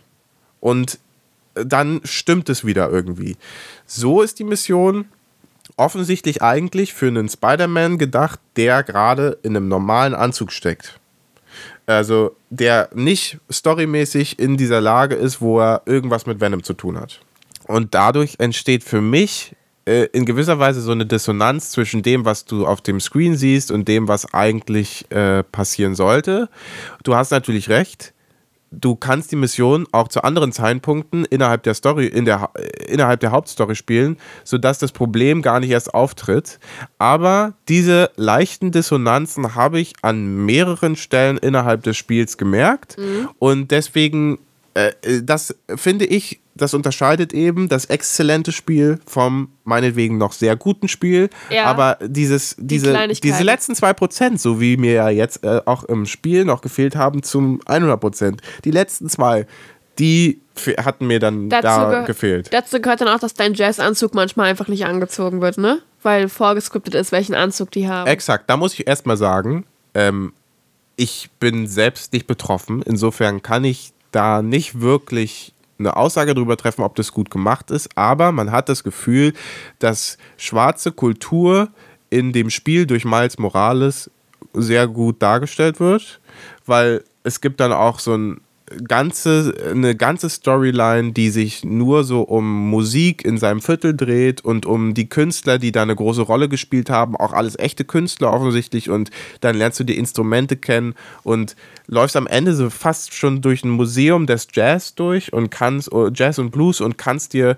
von den allen dann auch noch mal ein Lied anhören und hast das Gefühl, da hier wird es die Kultur noch mal richtig gefeiert und dann kriegst du am Ende eben einen Jazzanzug und der sieht echt stark aus und den hätte ich am liebsten immer gespielt und äh, das Spiel äh, dreht es dann aber so ein bisschen hin und her, sodass man dann manchmal einen anderen Anzug hast. Ja, man kann ja massenweise Anzüge freischalten und da gibt es ja auch welche, die wirklich affig aussehen. Wir können ja mal zu den freischaltbaren Sachen kommen. Genau, und die, also jedenfalls, die wirklich auch affig aussehen. Und äh, Pauscho liebt es ja dann aus Joke, da irgendwas anzuziehen. Und dann gibt es eigentlich ernste Situationen. Und dann warst du schon so, ey, mal sehen, ob ich jetzt in diesem komischen Anzug in dieser Situation jetzt auftauche, in diesem ernsten Gespräch. Aber da schiebt dann das Spiel einen Riegel vor und hat dann halt trotzdem den standardmäßigen Spider-Man-Anzug an. Also das wird nicht immer, gerade in diese Zwischensequenzen, glaube ich, nicht immer mit übernommen. Und da sieht man eben auch, wie, das schlau wie schlauchig die Sachen sind und wie sehr sie dich in ihre Bahn lenken. Genau, also du es kannst ist in der nicht freien komplett Open World mäßig, ne? Also dass du, Na, du freie kannst- Entscheidung mäßig. Nee, du kannst in der freien Welt machen, was du willst, aber du kannst eben in den Story-Missionen nur das machen, was dir die äh, äh, Spielentwickler vorgeben. Ja, und das finde ich gerade später bei dem Venom-Part äh, ganz, also hab, ist mir das dann auch aufgefallen, dass ich mir so dachte, dann wirst du ja in so eine Richtung forciert. Und ich dachte mir so, ja, was, wenn ich als Spieler gar keinen Bock hätte, in diese Richtung zu gehen, dieses ganze Drama, was sich dann ergibt, aber dann würde es natürlich nicht im Plot auch irgendwie nicht geben, ne? Wenn Ja. sie dir die Entscheidungsfreiheit geben würden, aber ähm, genau, also da bist du nicht so super frei in Nee. solchen Sachen. Das wird dir schon vorgestellt. Und jetzt wolltest du über die frei Schaltbaren Sachen. die sagen. Pausche natürlich zuhauf genutzt hat.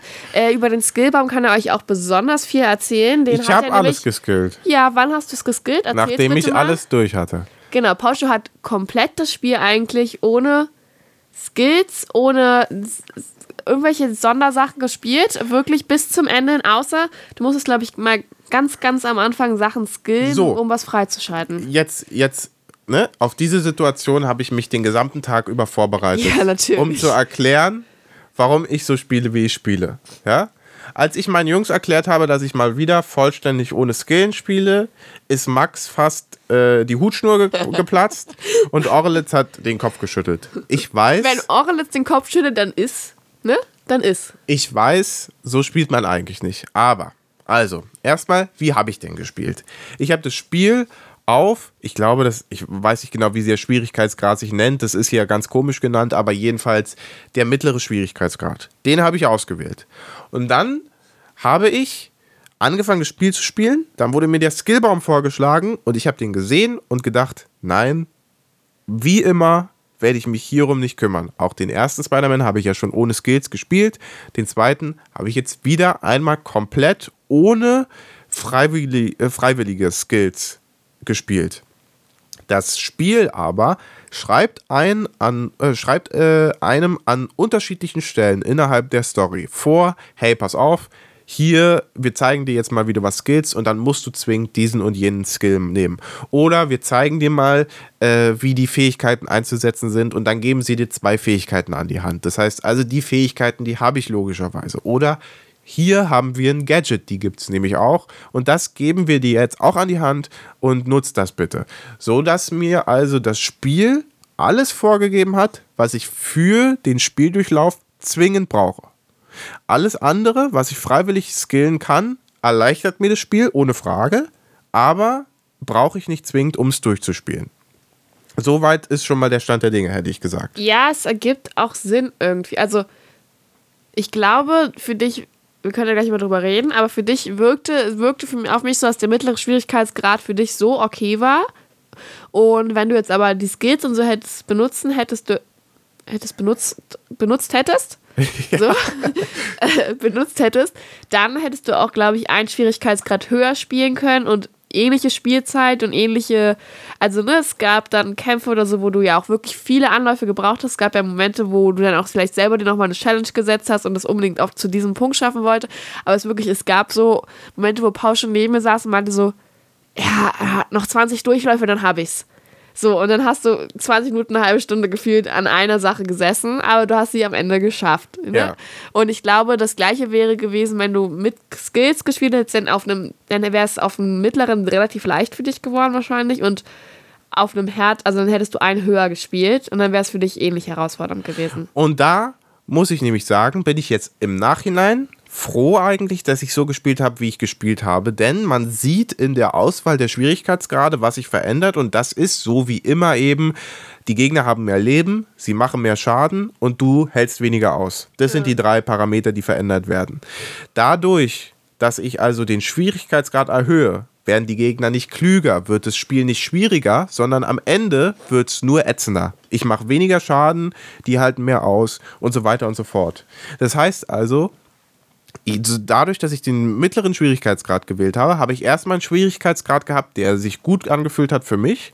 Und dadurch, dass ich nicht geskillt habe, habe ich letztlich die, also ich weiß, das klingt wie eine Ausrede, aber habe ich letztlich die reinste Erfahrung des Spiels so gehabt, ja. mit aber dem ordentlichen Schwierigkeitsgrad, den ich mir natürlich dadurch schwieriger gemacht habe, dass ich eben nicht geskillt habe. Und wenn ich jetzt den Schwierigkeitsgrad hochgedreht hätte und geskillt hätte, dann hätte ich am Ende auch nichts anderes gespielt, außer eben schwierigere Gegner, einfach nur dadurch, ja. dass die mehr Leben haben. Aber ich will ja nicht noch länger brauchen, sondern ich will genauso lange brauchen. Nur eben der Schwierigkeitsgrad, den habe ich eben dadurch reguliert, dass ich nicht geskillt habe. Ich habe auch äh, das Gefühl gehabt, dass das bei dir funktioniert, weil du jemand bist, der mittlerweile auch den Skill hat und äh, der grundsätzlich, glaube ich, jemand ist, der eher dieser Spieltyp ist, viel ausweichen. Und du bist ja dann auch eher der Typ, der dann halt länger in der Situation wartet, weil du weißt, es funktioniert, wenn du jetzt hier immer nur brav auf die Attacke wartest und dann ausweichst. Oder es gab hier Sachen, dass dir auch was, was zugeworfen wird, dann nimmst du es, dann wirfst du es wieder zurück und solche Sachen.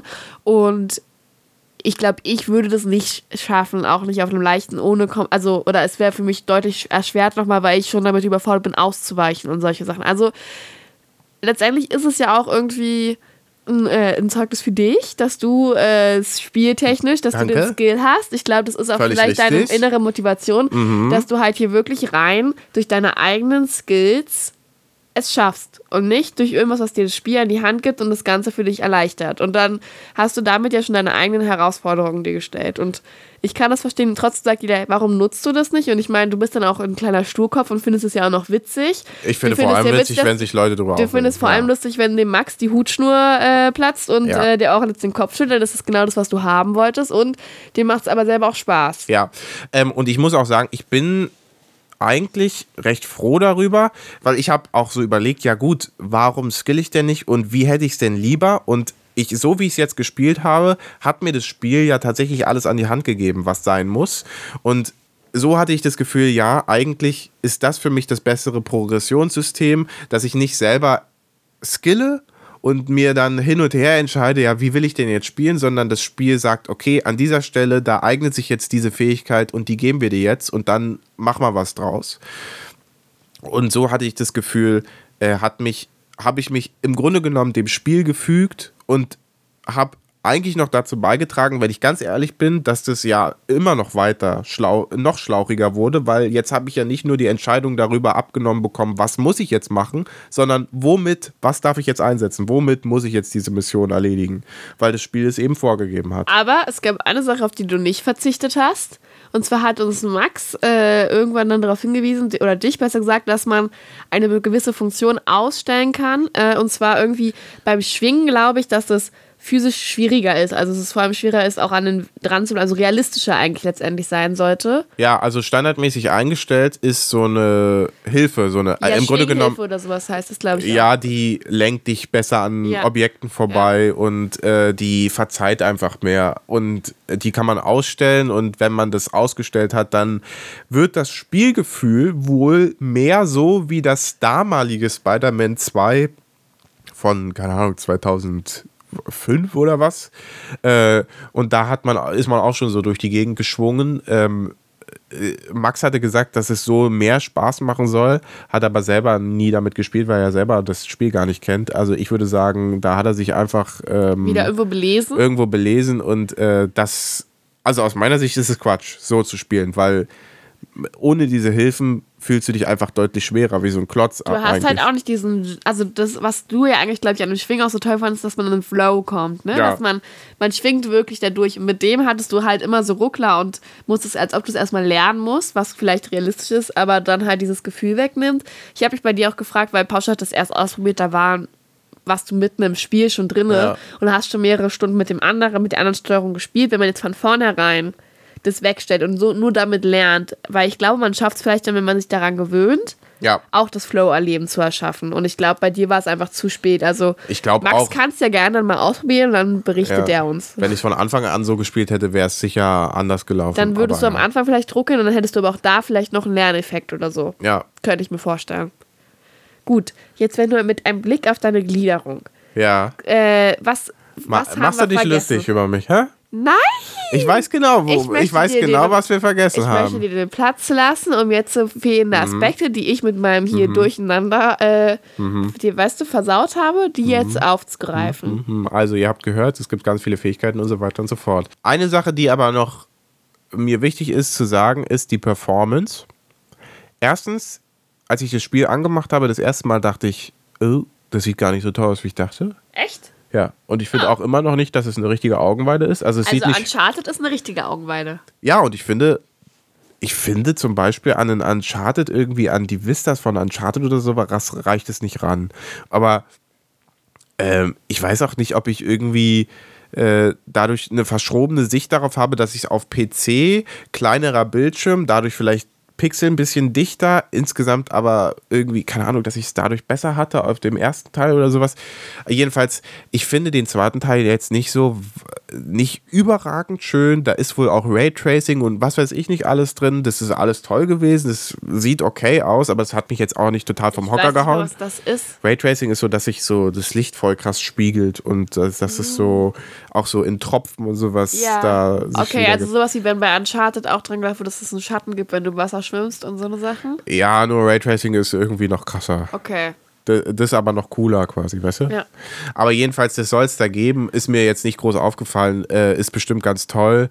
Ich habe dann am Ende, weil ich. Ähm, äh, oder nee, ich habe relativ früh dann auch schon umgestellt auf den Performance-Modus, weil ich äh, keinen Bock mehr hatte auf. Äh, also im schönen Modus, du kannst ja umstellen Was? bei dem Spiel zwischen quasi, es soll richtig schön aussehen und es soll richtig performant laufen, habe ich lieber auf performant laufen gestellt, also äh, Ah, dann ist es Performance-Modus. wird weniger, also muss es weniger Genau. Sachen hochladen oder so. Dafür sieht es dann vielleicht nicht ganz so fancy aus, weil läuft flüssiger. Genau. Ja, okay. Und ich hatte das Gefühl, dass äh, es in dem Optik-Modus quasi, in dem schönen Modus ein bisschen mehr ruckelt.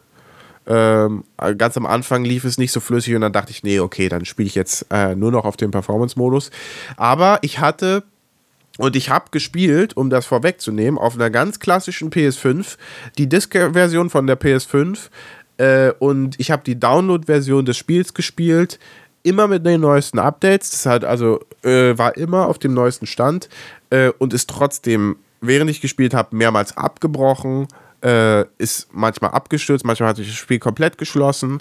Teilweise hatte ich so Clipping-Fehler, ne, so die typischen Sachen, die Open Worlds halt haben. Dann sind da Objekte in Menschen und Menschen in Objekten und irgendwelche Gegner fliegen irgendwo rum oder, Oder so. manche Menschen gucken nur so mit dem Oberkörper aus dem Boden. Sowas hatten wir, glaube ich, Genau. auch. Äh, in so Kampfsituationen auch mal oder so. Ja, genau. Also äh, sowas passiert dann mal nebenher. Das stört mich eigentlich nicht so richtig. Teilweise gab es aber auch echte Ladefehler, wo ich zum Beispiel in Zwischensequenzen, also nicht Zwischensequenzen, sondern in Kampfsituationen war, in einer Mission. Dann waren alle Gegner erledigt und es ist nichts mehr passiert. Also ich musste dann den gesamten Kampf neu laden und nochmal spielen. Oh, Ja, das war richtig blöde in der einen Mission. Ja, und ich glaube, das ist sogar zweimal hintereinander passiert und dann hatte ich jeweils den Kampf erledigt und dann ist nichts passiert. Ah, und da war aber dann bei der einen Mission, war so, du dachtest, hey, wo ist der letzte Gegner? Weil Ja. da war so eins, töte 20 Gegner und du hattest erst 19. Ja. Und dann war der festgebackt Ja. zwischen zwei äh, Kisten oder so. Genau.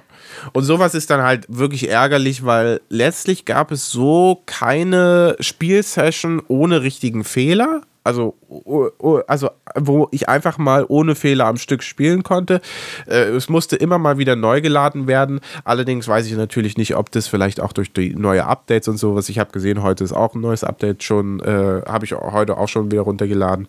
Äh, da wird sicher dran gearbeitet und so, aber ganz bugfrei ist es zu Release eben auch nicht gewesen. Okay, und wenn wir das jetzt so mit einem äh, mit dem König der Bugs, äh, mit dem mit Cyberpunk 2077 vergleichen, Es ist natürlich, kommt es da nicht ran, logischerweise, weil Cyberpunk 2077 bei Release natürlich äh, schon, also ich sag mal, schlimm war. Und dieses ist jetzt, das stört hier alles nicht groß, aber so Game-Breaking-Bugs zum Beispiel, wo ich neu laden muss, die ganze Mission nochmal, also den ganzen Kampf nochmal machen muss, das hat mich dann schon geärgert. vor allem weil das halt so Challenge-Kampfdinger waren, ne? Also das äh, gibt es in der einen immer wieder und da war das, glaube ich, auch mehrmals. Da war es Das- mehrmals, genau, aber Ja. auch in der Hauptmission hatte ich sowas. Also, äh, genau, das ist dann halt ein bisschen Ja. ärgerlich. Das ist halt einfach.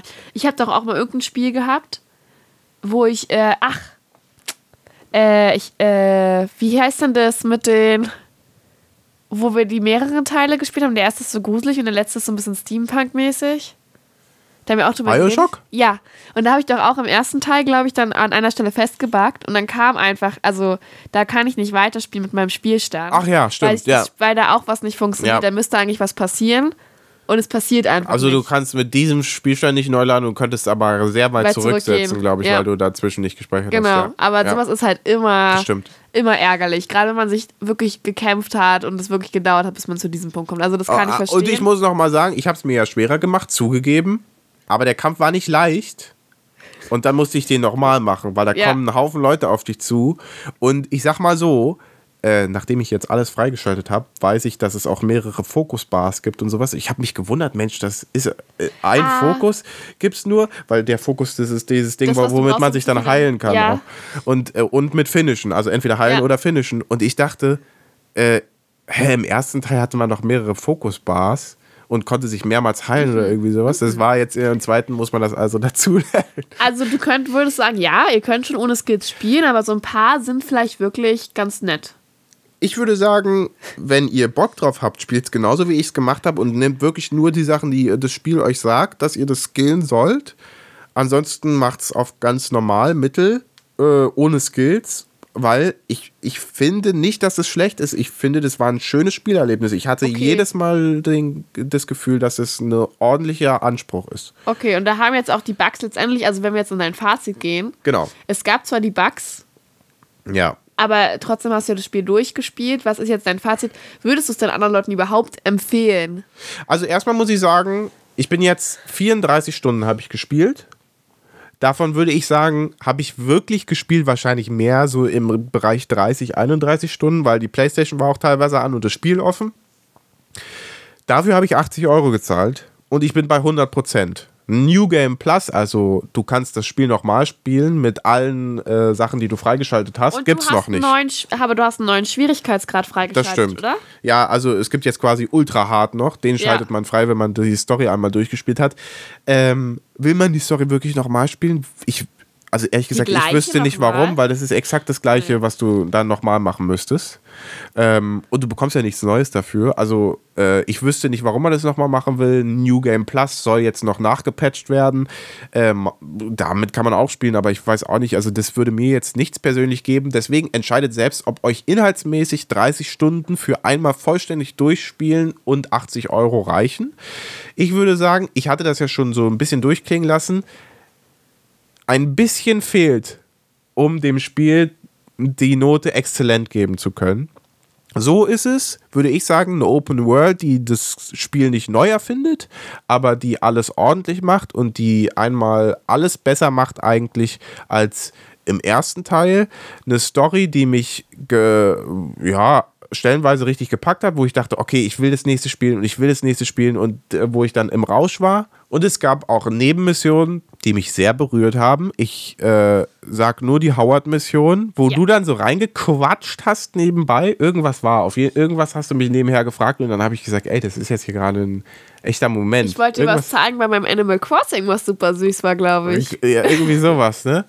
Und dann, ähm, äh, das ist alles nicht ultra originell gewesen oder sowas. Also, es ist alles nicht so, dass ich gesagt hätte, okay, das hätte ich mir nicht selber irgendwie vorstellen können oder das habe ich noch nie gesehen. Aber das ist alles, was ich gesehen habe, war sehr schön inszeniert, ähm, hat mich an den äh, korrekten Stellen mitgenommen und deswegen würde ich sagen, äh, für Spider-Man-Fans lohnt sich auf jeden Fall. Und ich würde auch sagen, dass es eine der besten Open Worlds dieses Jahr ist. Entscheidungsfreude ist da natürlich nicht viel drin und es sind schlauchige Level und so, aber dafür ist eben die Inszenierung so gut geworden und äh, die Geschichte, die erzählt wird, ist gut vertont, äh, von den Leuten gut gespielt und so. Und deswegen würde ich sagen, ähm, lohnt sich es schon, da äh, reinzuspielen.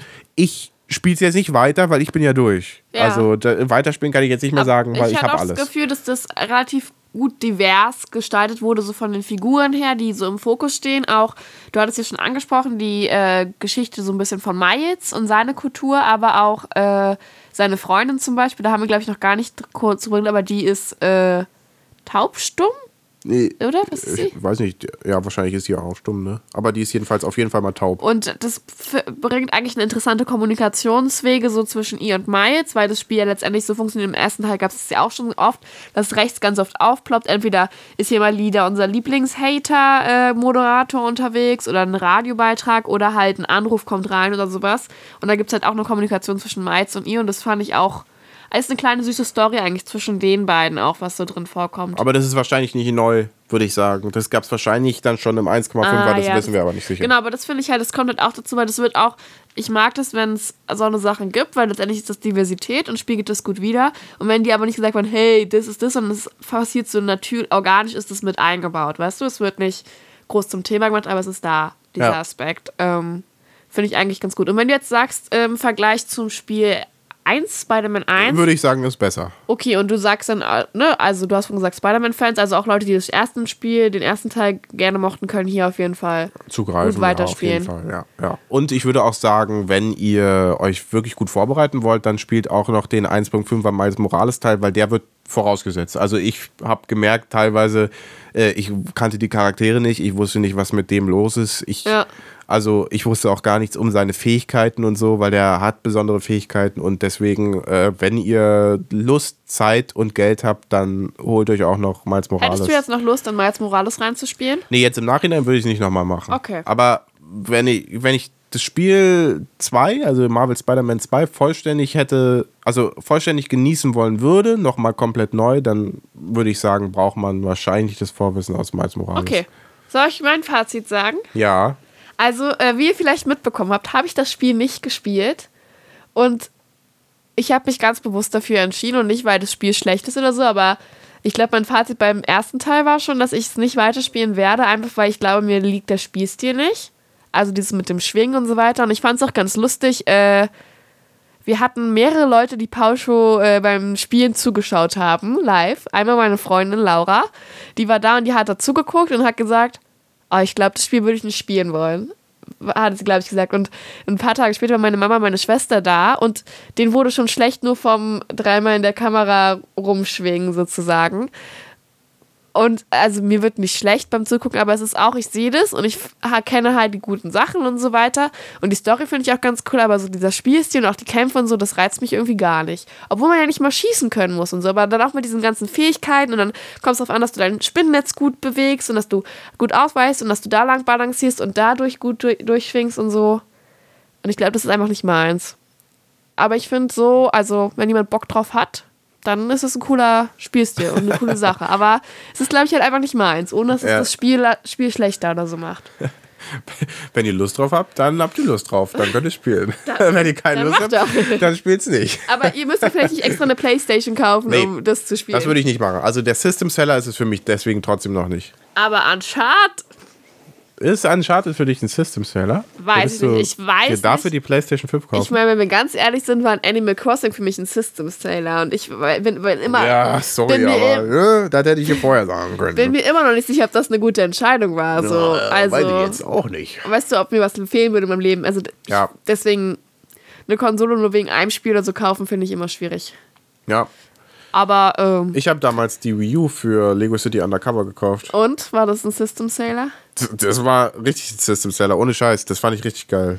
ja, ich Das fand weiß. ich früher richtig stark. Ja, und dein Neffe findet es jetzt auch cool. Ja. Das ist also gut. Und damit äh, können wir, wir fänden, schließen. Äh, ich wollte sagen, ah. wir fänden cool, wenn ihr uns eine wohlverdiente 5-Sterne-Bewertung überall dort hinterlasst, wo es möglich ist oder uns sogar äh, eine Bewertung schreibt irgendwie so, also so richtig mit Worten so. Also nicht ja. nur Sterne, sondern. Man kann auch bei äh, Spotify Bewertungen schreiben.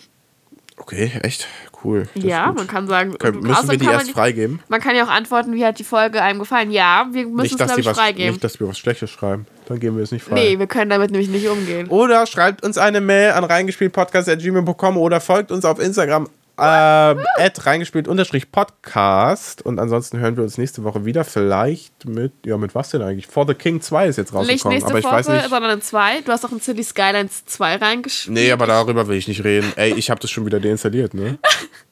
Ich glaube, du hattest es aber in deinem ursprünglichen Aufnahmeplan mal aufgeschrieben und ich habe schon zu dir gesagt, äh, nee, darüber will ich nicht reden. Das stimmt, ich erinnere mich da auch dran, dass ich das, ich habe das sogar als Release im Kalender eingetragen gehabt, aber irgendwie, ich habe das angespielt und dachte, ab Nee, also weiß ich nicht. Es gibt eine Challenge von Pete's Meat dazu, äh, wenn ihr da mal ins Spiel reingucken wollt, aber von uns wird es da viel nicht mehr zu Das ist einfach nicht meins, glaube ich. Ich glaube, da komme ich nicht ordentlich rein. Ja, Spätestens als ich die Busse, Buslinie verteilen musste, dachte ich, was? Wahrscheinlich äh, nicht. Ich verstehe auch nicht. Also mir hat schon der erste Teil nicht gut, also hat dann irgendwann für mich einen Down gehabt. Ich glaube, das ist schon, sind schon gute Spiele, aber ja, nee. Man muss es mögen. Ja. Ja, genau. So, also lasst euch überraschen, mit was wir beim nächsten Mal lasst um die Ecke kommen. Erstmal fahren wir beide äh, nach Innsbruck und vor allem muss ich jetzt noch Koffer packen und ja, Ihr wisst nicht, Zeitlich aber es war vorhin vielleicht im Hintergrund eine Glocke zu hören. Das war die 10 Uhr abends Glocke. Morgen um 9.30 Uhr geht der Zug. Also ich ja, habe noch zu tun. tu mal nicht so, als wäre hier. Ne? Aber Hä? wir sehen uns, wir hören uns übernächste Woche. Es war die 10 Uhr Glocke. Ja, nee, also es ist schon klar, aber jetzt tu mal nicht so, als wäre das ungewöhnliche Zeiten für dich. Das ja? sind super ungewöhnliche Zeiten. Ich bin eigentlich sehr organisiert. Mm, okay, bis dahin. Tschüss. bis dahin. Tschüss.